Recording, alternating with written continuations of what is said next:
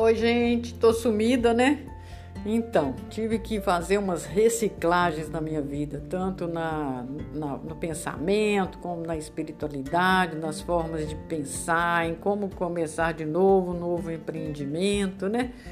É, com, com, as enchentes, a, a mãe né, que adoeceu, o coronavírus, me deixaram mais oportunidade de repensar meus valores e de reciclar né, em todo o contexto.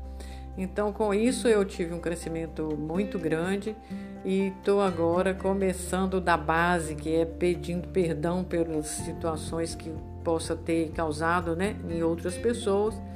E queria muito que vocês ouvissem esse áudio. Depois vou fazer outros pedidos para vocês, tá bom? Beijo!